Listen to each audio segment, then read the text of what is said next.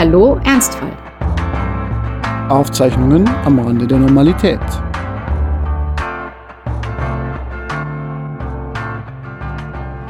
Willkommen zurück in der Nische im Spartenprogramm von Apple Podcasts. Es ist Mai geworden und das heißt, es ist Frühling und wo der Frühling ist, da geht es aufwärts und wo es aufwärts geht, naja, da ist meine Kollegin Judith nicht fern. Hallo Judith. Hallo Franz. Sag mal, weißt du, wie sich eine Konfettikanone akustisch anhört? Vielleicht wie du? Nee, eher nicht. Ich wollte dir eigentlich sagen, dass du eine zünden sollst, denn es gibt extrem viel zu feiern. Meine Chemo ist vorbei, du bist in Elternzeit Ja. und wir nehmen das hier am 8. Mai auf, das heißt dem Tag der Befreiung vom Faschismus.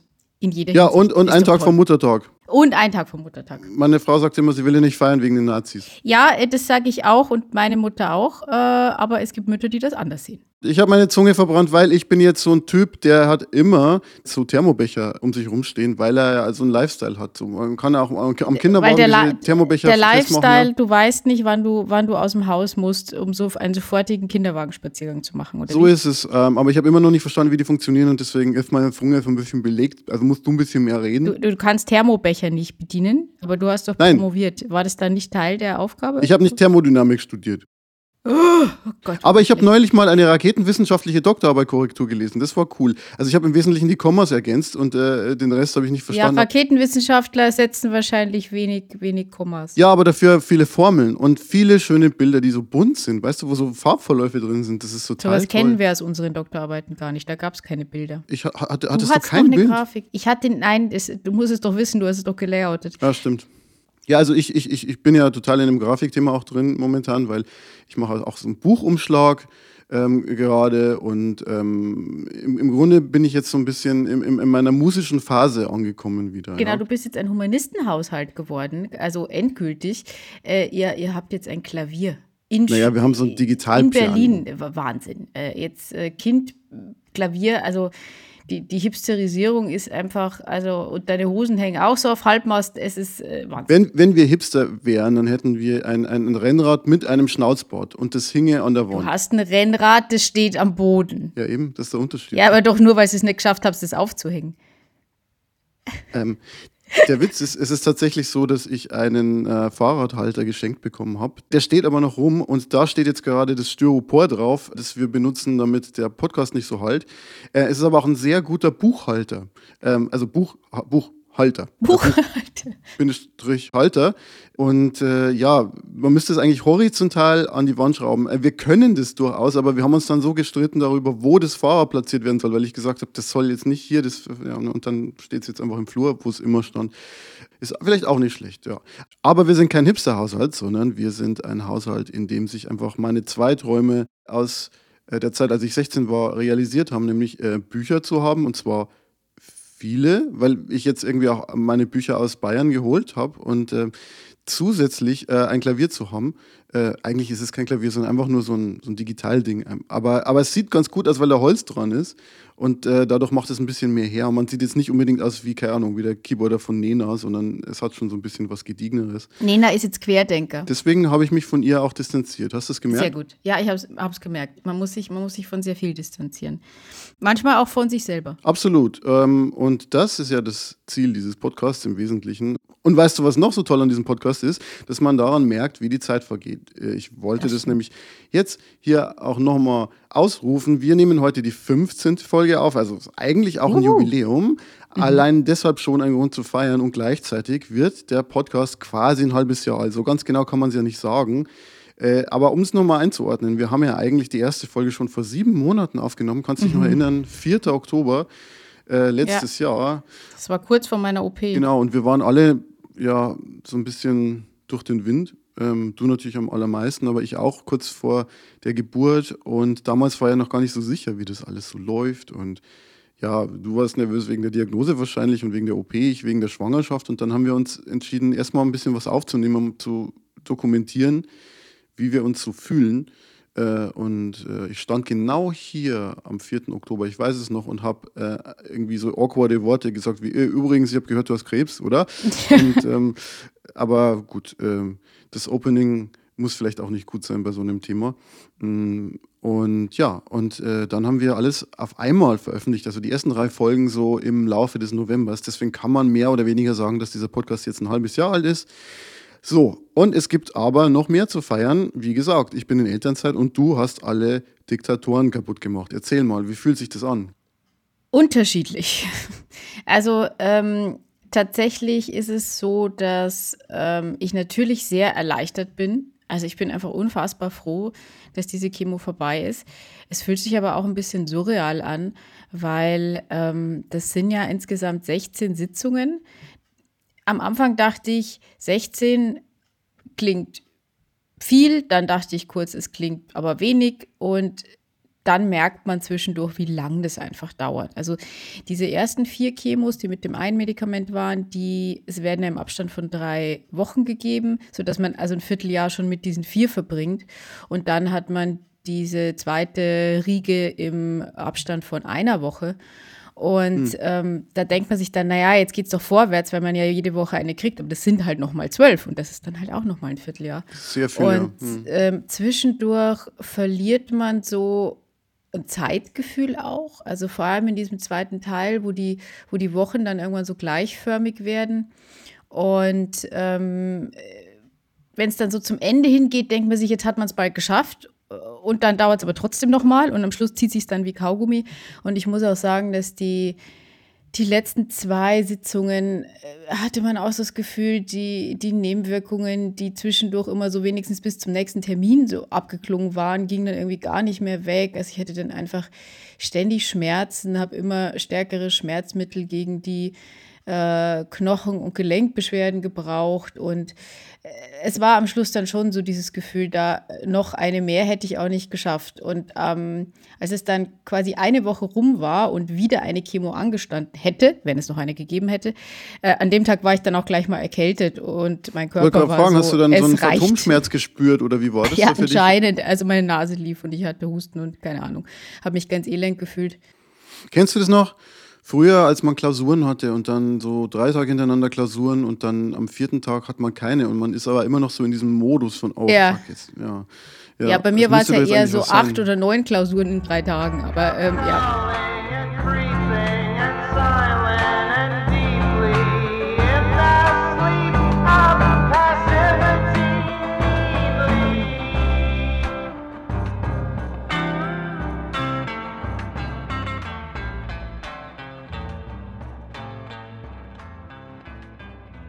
Wir haben heute als Thema Verletzlichkeit. Äh, wie wir drauf kamen, also sicherlich durch viele Dinge, aber eine Sache, die es bei mir war, war, dass wir immer wieder netterweise Rückmeldungen zu unserem Podcast kriegen aus unserem privaten Umfeld sozusagen, also Freunde, Bekannte und Verwandte, die sich diesen Podcast anhören. Und ich habe ein paar Mal gehört von Leuten, dass sie es äh, mutig finden, dass wir über dieses Thema reden und dass ich von meinen äh, Erlebnissen da berichte. Und dabei fiel auch immer wieder so ein bisschen das Wort, ja, das macht einen ja auch verletzlich oder angreifbar und dass man das irgendwie so, so öffentlich zugibt, das sei ja irgendwie äh, ein Hinweis darauf, dass man sehr äh, ja, mutig und tapfer irgendwie sei. Und ich kann natürlich die Argumentation so ein bisschen verstehen, aber gleichzeitig finde ich es irgendwie seltsam, weil mir erscheint es jetzt nicht besonders mutig, alle zwei Wochen in dieses Mikrofon zu jammern. Naja, du jammerst ja nicht nur. Ja, okay. Also wenn man dich persönlich kennt, dann weiß man, dass da schon noch mehr gibt bei dir. Also du, du reißt dich schon sehr zusammen. Gut, das stimmt auch. Es wurde, es wurde ein paar Mal gesagt, im Podcast würde ich immer so klingen, als würde es mir so gut gehen und als wäre ich so aufgeräumt.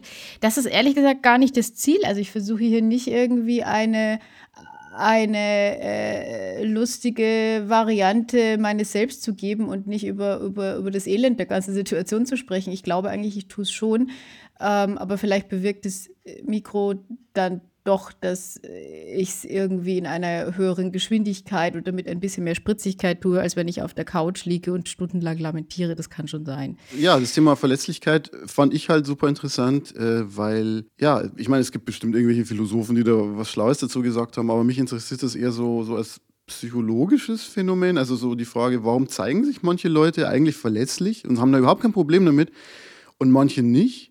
Äh, aber auch so, so ein bisschen als ethische Idee. Also ich finde, ja, wir sollten uns alle manchmal verletzlich zeigen, äh, um überhaupt echten Kontakt herstellen zu können zu anderen Leuten. Denn wenn jeder immer auf cool macht, äh, dann funktioniert es nicht. Dann äh, hat halt jeder so seine Fassade. Funktioniert die Gesellschaft nicht so? Dass, dass wir alle Fassaden zeigen und uns äh, auf dieser Ebene bewegen? Ja, es gibt ja soziologische Rollen. Ähm, also als jemand, der zum Beispiel im Beruf steht, muss ich ja zum Beispiel mehr Ruhe bewahren und kann mich nicht immer verletzlich zeigen. Also es gibt da wahrscheinlich so Grenzen.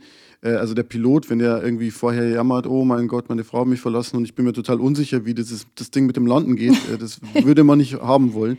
Das ähm, würde die Bevölkerung verunsichern, wie es mal in einer Pressekonferenz ja. hieß. Ja.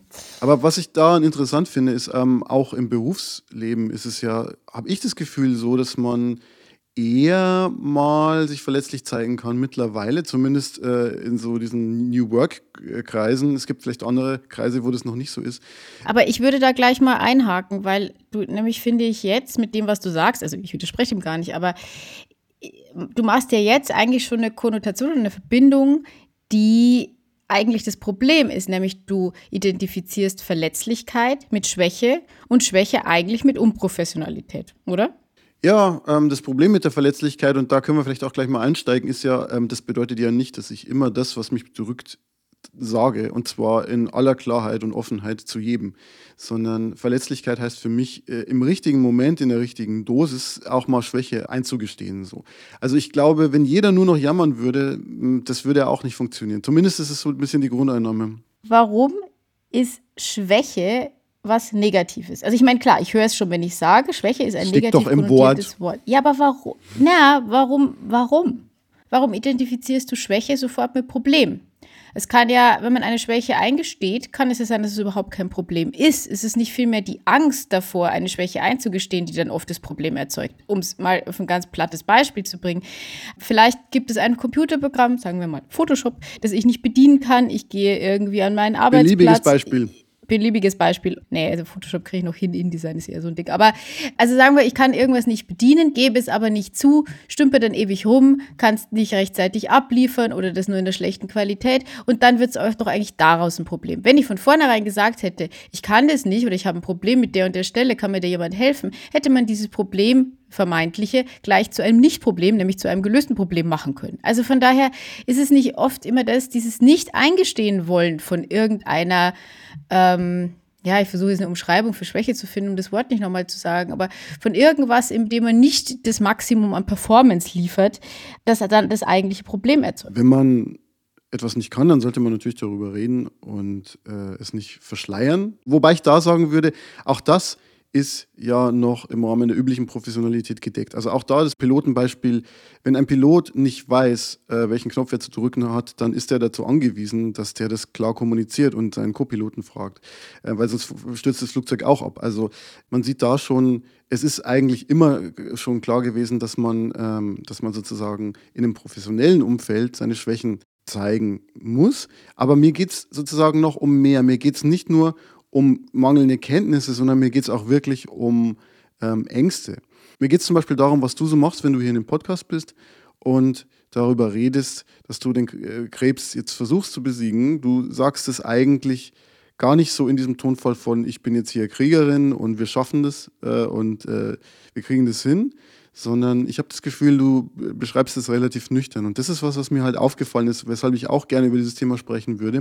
Denn natürlich gibt es viele Leute, die über ihre Probleme in der Öffentlichkeit sprechen. Nur wird es dann, glaube ich, immer so stilisiert. Ja, das glaube ich auch. Und wo man das eigentlich ganz gut sieht, ist, wenn man äh, sich zum Beispiel TED Talks im Internet anhört oder ansieht. Willst du kurz erklären das Format TED, weil ich glaube, es kennen nicht alle.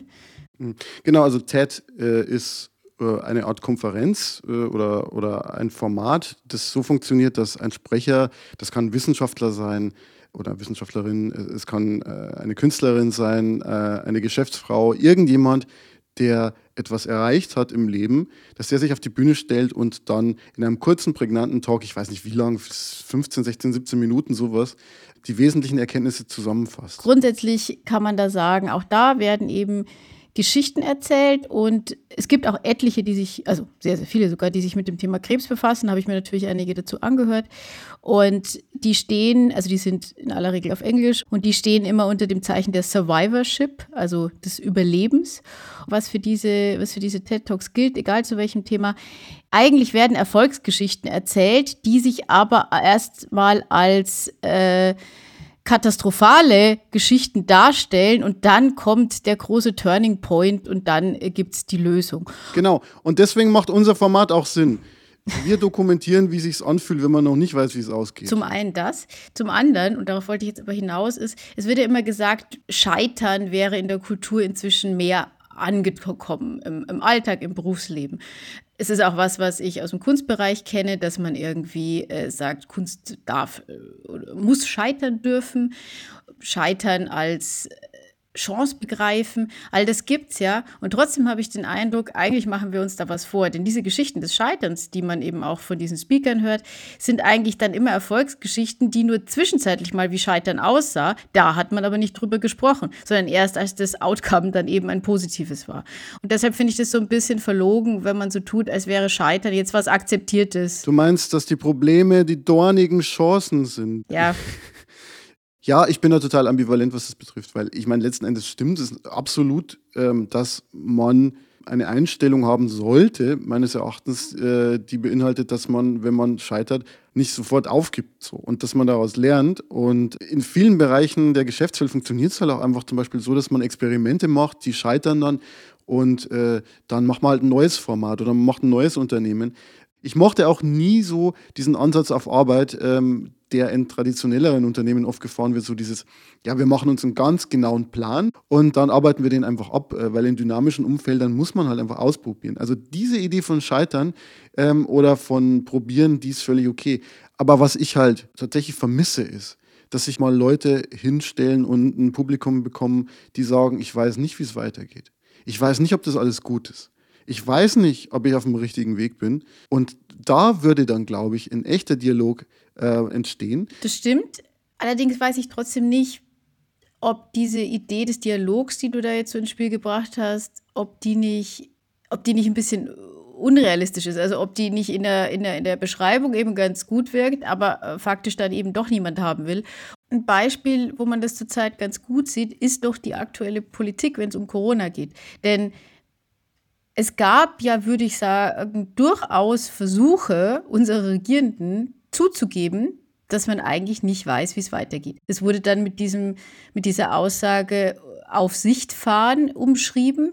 Und so ein paar Wochen wurde das noch akzeptiert, aber dann von den allermeisten eben nicht mehr, weil man eben gesagt hat, ja, aber jetzt müssen wir doch mal wissen, wie es weitergeht. Gegeneinwand, wir sind in einer Pandemie und in der Situation ist egal, was passiert. Alle Leute sind unzufrieden, egal was man macht. Ob man jetzt aktionistisch ist, ob man sagt, man hat es im Griff oder ob man sagt, man hat es nicht im Griff.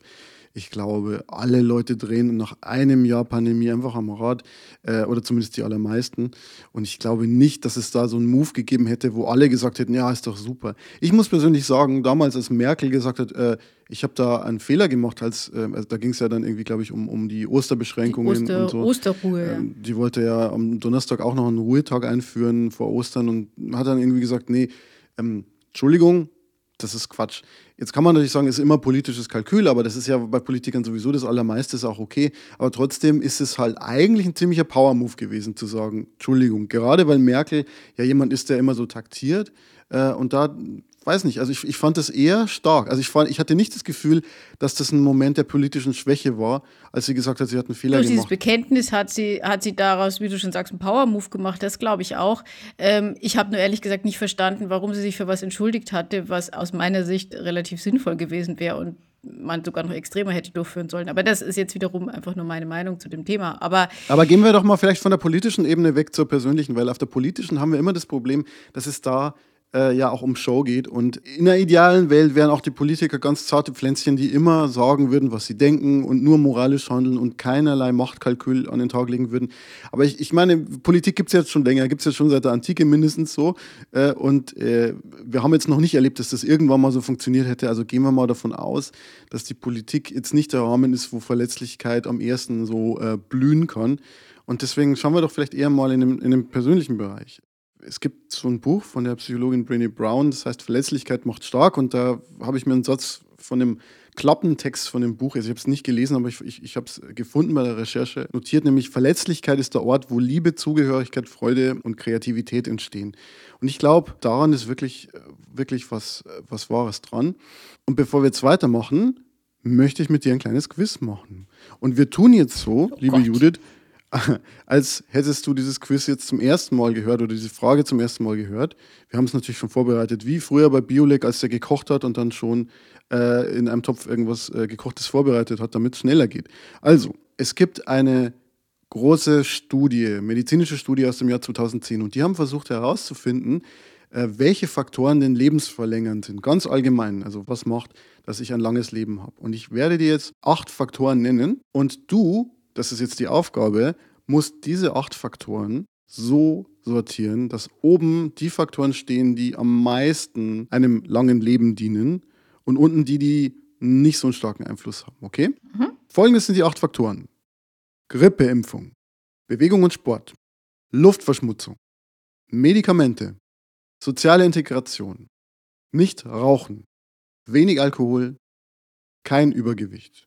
Ich sag's nochmal: Grippeimpfung, Bewegung und Sport, Luftverschmutzung, Medikamente, soziale Integration, nicht rauchen, wenig Alkohol und kein Übergewicht. So, und jetzt, liebe Zuhörerinnen und Zuhörer, kommt der interaktive Teil. Man kann sich jetzt, weil Franz es ja so schön wiederholt hat, die Sachen mitschreiben, einfach nochmal zurückspulen und aufschreiben und dann selber diese Dinge mal in eine Reihenfolge bringen.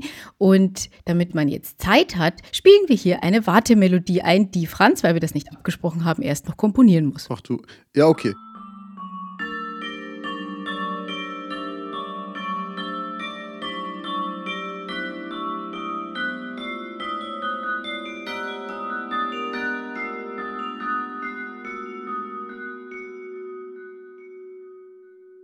Ach, dieser Musik könnte ich ewig zuhören, muss ich wirklich sagen. Wunderschön komponiert von mir.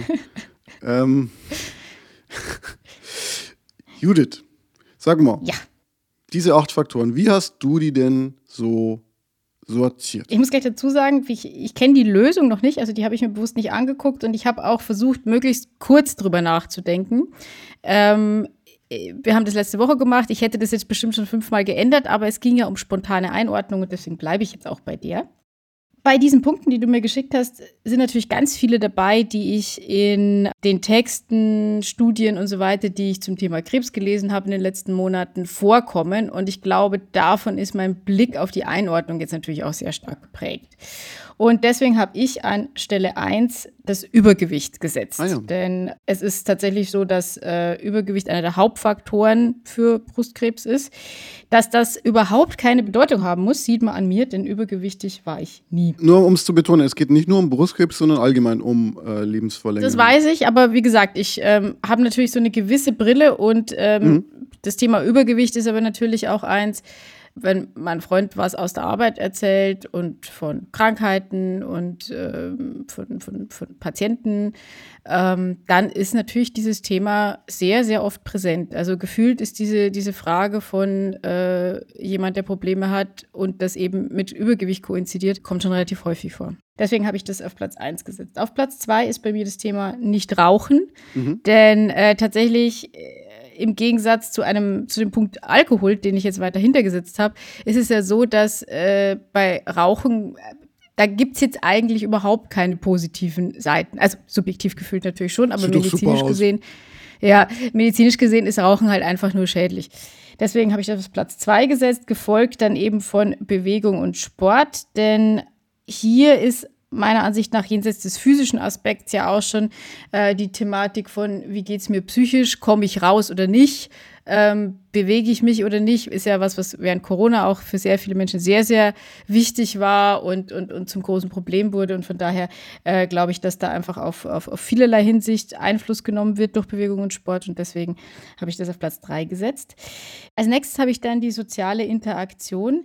Da muss ich sagen, wahrscheinlich hätte ich das äh, in Vorpandemie-Zeiten, wäre mir das nicht ganz so bewusst gewesen. Zwar bin ich jemand, dem soziale Interaktion sehr wichtig ist und mir ist auch sehr, sehr klar, dass Einsamkeit ein großes Problem unserer Gesellschaft ist. Großbritannien hat ja vor einer Weile sogar ein Ministerium ja. für Einsamkeit äh, gegründet, weil das wirklich zu einer der großen ja, Volkskrankheiten auch einfach wird und äh, auch für viele gesundheitliche Probleme verantwortlich ist. Von daher habe ich die soziale Interaktion dorthin. Dann gefolgt vom Alkohol. Wie gesagt, im Gegensatz zum Rauchen sehe ich bei Alkohol ja noch den Punkt, es wird ja immer gesagt, so ein Glas Rotwein am Abend wäre gut für Herz-Kreislauf. Ob das wahr ist oder nicht, weiß ich nicht. So, jetzt bin ich gespannt auf die Auflösung. Also, wir fangen mal an mit der Auflösung einfach. Ganz oben ist soziale Integration noch vor allem an. Dann kommt nicht Rauchen, wenig Alkohol, Grippeimpfung. Dann Bewegung, Sport, kein Übergewicht, Medikamente und Luftverschmutzung. Was sehr viele Menschen nicht sehen, und das kann man daran zeigen, dass es tatsächlich eine Studie gibt, die das nochmal abgeprüft hat bei den Leuten und mal geschaut hat, was die Leute denn antworten. Soziale Integration ist so wichtig und wichtiger als alle anderen Faktoren. Interessant finde ich äh, ansonsten noch, dass die Leute halt immer glauben, diese Lifestyle-Dinge wie Bewegung, Sport, äh, kein Übergewicht, dass die total wichtig wären. Ja, also es wird ja immer so ein Bild verkauft von einem gesunden Menschen, der dann halt immer seine Sit-ups macht und im Park joggen geht und dann irgendwie seinen Salat isst und irgendwie super schlank ist und sehnig ist. Und dass das natürlich auch ein Faktor ist, ja, ist klar. Ähm, aber dass der dadurch, dass dieses öffentliche Bild des pseudo-gesunden Menschen äh, entsteht, ähm, einfach überbetont wird. Das finde ich schon sehr interessant. Das heißt, wenn man eigentlich einen gesunden Menschen zeigen möchte, äh, dann müsste man eigentlich jemanden zeigen, der vielleicht beim Gläschen Wein in einer äh, Familie oder in einer Runde von Freunden einfach eine schöne Zeit hat. Ähm, das sind die Leute, die lange leben. Ich finde Interaktion mit Menschen auch viel erträglicher, wenn man dazu einen Wein hat.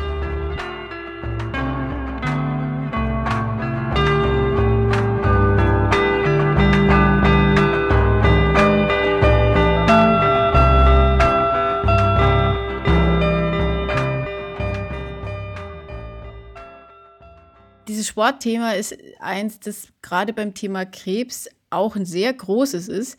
Es gibt nämlich etliche Studien und es wird auch von Ärzten immer wieder gesagt, und man findet es überall, dass Sport vor allem auch das Rückfallrisiko reduzieren kann.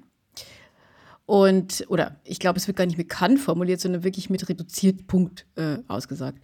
Und das ist natürlich was, was auf Menschen mit Krebs, finde ich, und so geht es mir jetzt auch, einen wahnsinnigen Druck ausübt. Also ja.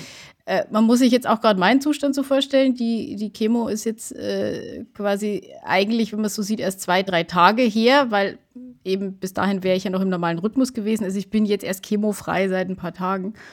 Und ähm, ich fühle mich noch alles andere als fit und ein längerer Spaziergang hat neulich ausgelöst, dass ich irgendwie bis heute Muskelkater habe ich fühle mich alles andere als stark und agil und dann aber irgendwie dir zu sagen, ja, wenn du jetzt keinen Sport machst, dann könnte schon sein, dass du wieder krank wirst.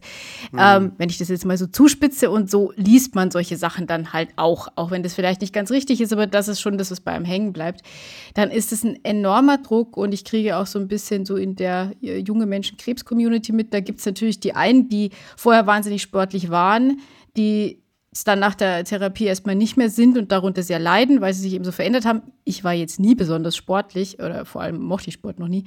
Und denen wird jetzt auch gesagt, so jetzt, jetzt muss es aber klappen, jetzt musst du aber irgendwie sportlich werden, weil sonst stirbst du.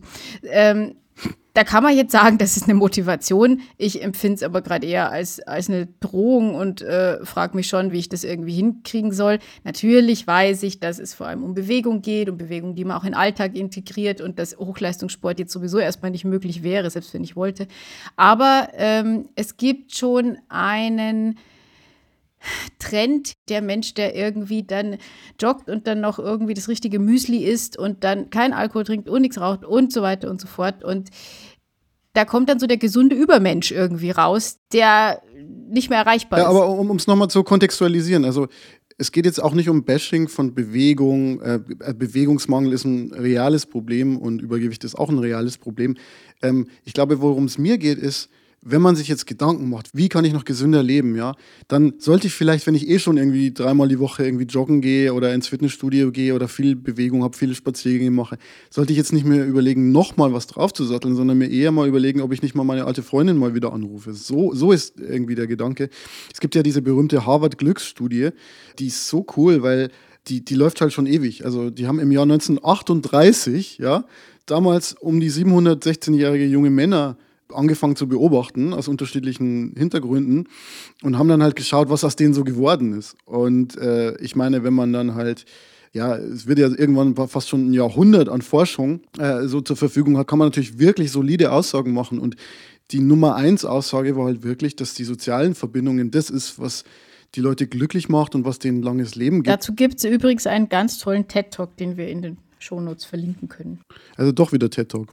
Ja, den gibt es dazu tatsächlich. Mhm. Und andersrum ist es so, dass die Einsamkeit die Leute halt wirklich tötet, ja, oder dazu führt, dass die halt nicht so lange leben. Das heißt, die Leute, die mit ihrer Familie in Verbindung stehen, mit ihren Freunden, aber auch sowas wie Nachbarschaft, ja, die sind glücklicher. Das Interessante ist ja, ich, ich erinnere mich auch noch an diesen TED-Talk und ich glaube, also ein, ein Aspekt ist mir da besonders hängen geblieben. Und zwar, natürlich ist sowas wie eine Beziehung oder eine Familie, also diese nahen sozialen Verbindungen total wichtig. Aber was genauso wichtig ist, ist, dass man auch mal einen Kiosk-Typen hat, mit dem man mal hin und wieder quatscht, dass man mit dem Postboten quatscht, dass man mal mit äh, irgendwelchen entfernten Nachbarn mal quatscht. Also diese losen sozialen Verbindungen, die sind genauso wichtig wie die ähm, starken sozialen Verbindungen. Wie sieht es denn eigentlich mit deinen sozialen Verbindungen aus, jetzt wo du in Elternzeit bist? Bist du jetzt ein isolierter Papa, der auf dem Spielplatz nach sozialer Interaktion geiern muss? Ja.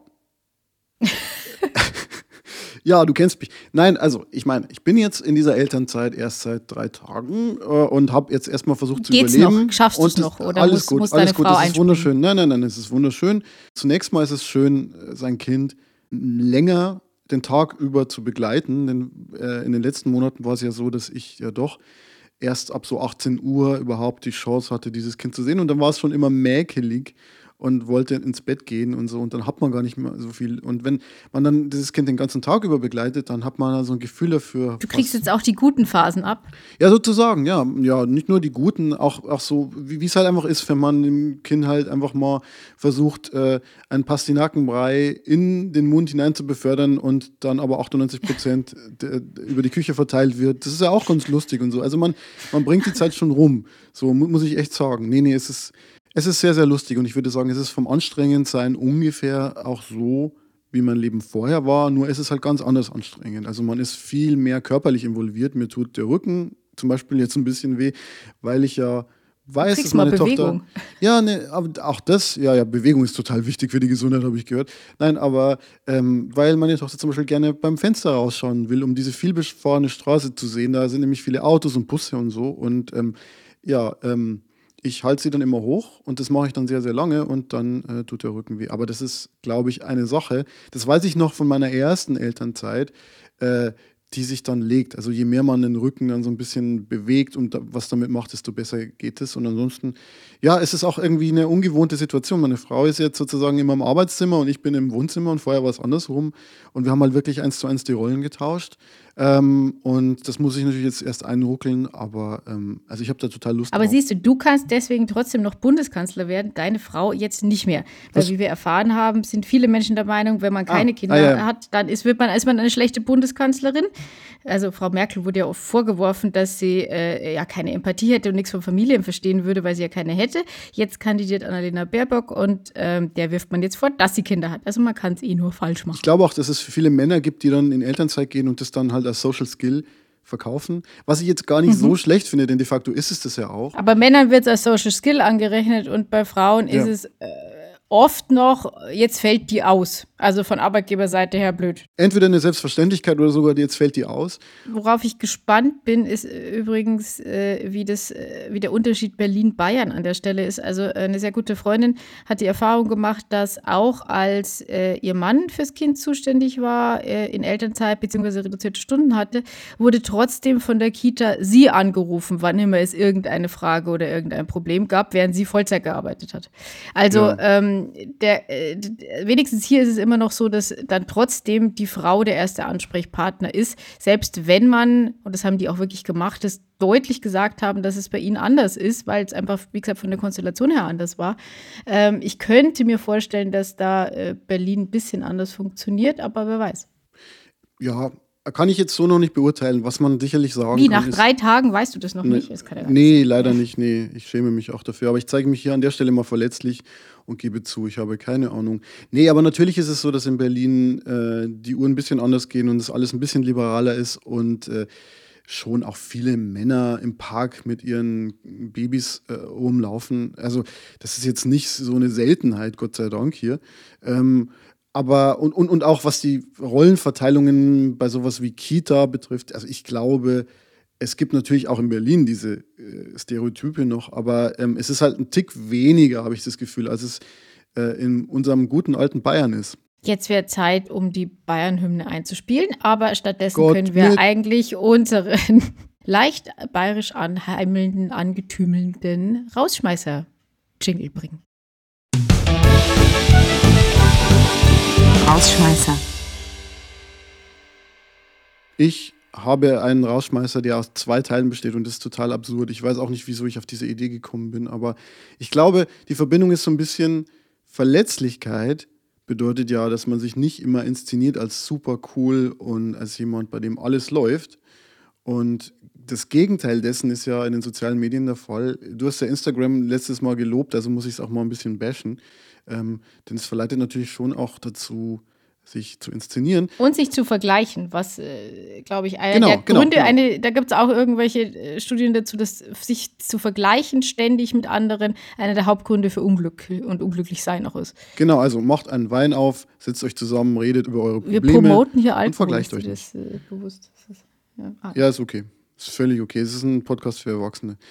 Genau, und äh, ich bin neulich nämlich auf jemanden gestoßen, kennen vielleicht auch schon Leute, es gab neulich einen Spiegel Online-Artikel darüber, ein Konzeptkünstler aus Berlin namens Andy Kassier. Andy Kassier ist noch relativ jung, Anfang 30, hat ein markantes Kinn, einen gepflegten Schnauzbart und ein Instagram-Profil, das hieß mal, uh, Success is just a smile away. Und jetzt steht in seinem Profil so ein bisschen was Achtsameres. Jetzt steht, Love yourself so you can love others. Herzchen, Herzchen. Und darin inszeniert er sich so als neureicher Angebertyp, der so in den schönsten, exotischsten, entlegensten Orten der Welt Fotos von sich macht und immer gut angezogen ist und so.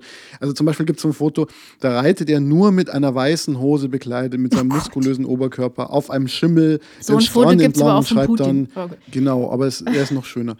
A perfect life for me is always connected with the simple things. I like the beach and sun and nature. Riding on animals is an amazing experience. It absolutely reconnects me with the earth and it is extremely energizing. This is how I get my mind off things like all these Blockchain investments. Man möchte sie einfach rechts und, äh, und ja. ja. Genau, aber das ist natürlich auch nur eine Kunstfigur ähm, und der karikiert diesen Inszenierungswahn. Und ich dachte mir dann, als ich das, diesen Artikel gelesen habe, Moment, aber dieses Phänomen, dass es Neureiche gibt, die sich irgendwie geschmackloserweise inszenieren, das ist doch schon älter. Und dann ist mir eingefallen, Leistungskurs Latein. Ja? Und Klar, daran denken, wir, daran denken wir ganz oft. Natürlich. Pass auf, pass auf. Äh, ich weiß nicht, ob ihr das auch gelesen habt, die Zehner Trimalchionis. Sagt ihr das noch was? Nee. nee, tatsächlich nicht, obwohl wir, ich habe den Leistungskurs Latein ja auch hinter mir, aber. Äh nee, nee, das ist nicht, das ist nicht im Kanon drin. Von aber pass auf. Was ist also, denn das überhaupt? Petron. Ah, Petron. Äh, den mochte ich nicht. Der hat Nee, der, der war so ein bisschen special. Der hat kurz nach Christi Geburt gelebt, war so ein Senator und aber auch ein Satiriker. Der hat nämlich den Roman Satyricon geschrieben und davon ist eine Geschichte erhalten, von diesem Roman, nämlich die Zehner Trimalchionis, also das Gastmahl des Trimalchio. Und da geht es halt darum, dass so neureiche Poser äh, irgendwie rumlaufen und dann bei einem Gastmahl von einem freigelassenen Sklaven sind und so und ja, alle äh, äh, prunken und luxurieren da herum und äh, dieser Trimalchio will halt irgendwie seine Gäste total beeindrucken und tischt alle möglichen exotischen Dinge auf und so. Und ich musste daran denken, dass ich mir damals schon dachte, ey, was ist das für ein nerviger Typ? Damals haben sich die Leute schon lustig gemacht durch Satire über solche Leute, die halt so zu Geld gekommen sind und äh, ihren Reichtum dann verprassen und dabei fürchterlich lächerlich aussehen. Ja, aber die, die schon immer Geld hatten und ihren Reichtum dann zur Schau stellen, sind jetzt so viel auch nicht besser. Also Doch, also ich bin ja ein alter Adel, alter niederbayerischer Landadel, ja. ja. Also ich habe halt, deswegen, also was ich halt gerne mag, ist mit nacktem Oberkörper äh, auf meinem Esel durch, äh, den, durch den bayerischen reiten, Wald zu reiten ja, ja. und ähm, und, äh, aber mit Stil. Und ich habe, ich möchte folgendes sagen: Ich habe ein Klavier. Das ist eigentlich nur so ein, das das billigste von Thomann, das billigste. Aber es hat, es hat schon mit Holz. Es ist mit, es ist weiß. Und deswegen, deswegen bin ich jetzt auch, also ich kann ja auch vielleicht in den nächsten Folgen nochmal darüber berichten, weil ich. Wie sich dein Leben durch so ein, das Klavier verändert. Ja, ich möchte so ein verlotteter Udo Jürgens-Verschnitt sein, der halt irgendwie so mit, mit der Weißweinschorle schon halb elf Uhr morgens mit Bademantel dann da so sitzt. Aber bevor wir das noch zu sehr ausführen, Judith, was ist denn deine Empfehlung? Die habe ich gerade nochmal geändert, weil. Geändert, du hattest sie doch noch eben nicht. Also als die Musik lief, weiß ich, ich zufälligerweise aus gut informierten Quellen, dass du sie. Na egal, erzähl mal. Ja, aber mein, mein Chemo-Brain hat es auch schon wieder vergessen. Und, ähm, ja, das ist jetzt deine Entschuldigung für alles, ey. Deine Chemo ist vorbei, du hast kein Chemo-Brain ja, mehr. Ja, leider doch. Aber Unabhängig davon, ich kann hoffentlich immer noch Menschen im Memory besiegen. Vielleicht sollte ich das mal testen. Darum geht es aber nicht, sondern weil wir einfach gerade beim Thema Dekadenz waren Feigensenf. Weißt du noch, als wir neben dem, also wir neben dem Kühlschrank, also ich habe ja mal neben dem Kühlschrank aufgenommen und damals haben wir über Feigensenf Haben wir hier schon? schon mal. Ach, nein. hast du, glaube ich, schon mal das gesagt, ja, du hast gesagt, es gibt kein sinnvolles Leben ohne Feigensenf. Dieser Satz ist gefallen, völlig kontextlos. Vielleicht ist jetzt mal die Zeit, das zu kontextualisieren. Ja, finde ich auch. Ähm, ich mag ja Käse, wie viele Menschen. Und als ich dann in Italien studiert habe, hat mir irgendjemand gesagt, da ist übrigens die Marmelade. Und ich war so, ich wollte jetzt aber kein Marmeladenbrot, ist ja gerade Abendessen. Und ähm, dann wurde mir erklärt, dass man Marmelade, in dem Fall Feigenmarmelade, übrigens hat mir mein Freund gesagt, ich spreche Marmelade ganz komisch aus, aber egal. Ähm, Marmelade. Marmelade, genau. Ähm, Marmelade. Ist, ähm, man Feigenmarmelade oder auch Feigensenf äh, zu Käse kombinieren kann. Und für mich war das eine Offenbarung. Und deshalb äh, mein Beitrag zur Dekadenz der Welt als, als äh, weißer äh, Cis-Mensch äh, äh, in Europa ist, dass ich ab und zu Feigensenf kaufe, beziehungsweise eigentlich immer gucke, dass einer im Kühlschrank ist, denn selbst der schlechteste Käse wird durch Feigensenf einfach besser. Mehr Feigensenf für die Welt. Das ist einfach die perfekte Ergänzung zu meiner Empfehlung. Und deswegen würde ich jetzt mal sagen, wir suchen uns jetzt alle mal Marmelade, die wir im Kühlschrank haben. Ich habe so Orangenmarmelade. Die wird doch auch nie leer, noch. oder? Also doch, bei so. mir schon. Ich mag diesen bitteren Geschmack. Ach, ja, das, das heißt, du bist so jemand Full English Breakfast mäßig, so mit, mit Orangenmarmelade? Nee, eigentlich nur, nur die Marmelade. Achso, ich würde den Rest Breakfast, essen. den man ah, essen kann, nämlich nur die Marmelade. Ja, nee, und dann suche ich mir noch ein bisschen Käse, haben wir auch noch. Und äh, ja, ich würde sagen, wir machen alle so ein, so ein Picknick jetzt mal, so ein Fernpicknick. So. Also alle Podcast-Hörerinnen und Hörer einfach mal in den Park gehen. Darf man das jetzt? Darf man picknicken wieder? Oder einfach in einen kommt privaten auf Garten die Inzidenz gehen? an. Oh je. Decke und dann einfach Marmelade und Käse. Und wir feiern jetzt mal die 15. Folge. Wir feiern, dass deine Chemo vorbei ist. Und, dass und wir feiern, dass ich in Elternzeit bin. Genau. Und wir feiern die nächsten sechs Monate, die sehr spannend werden. Wir werden weiter berichten. Und an alle, die es feiern, schönen Muttertag. Ciao. Tschüss.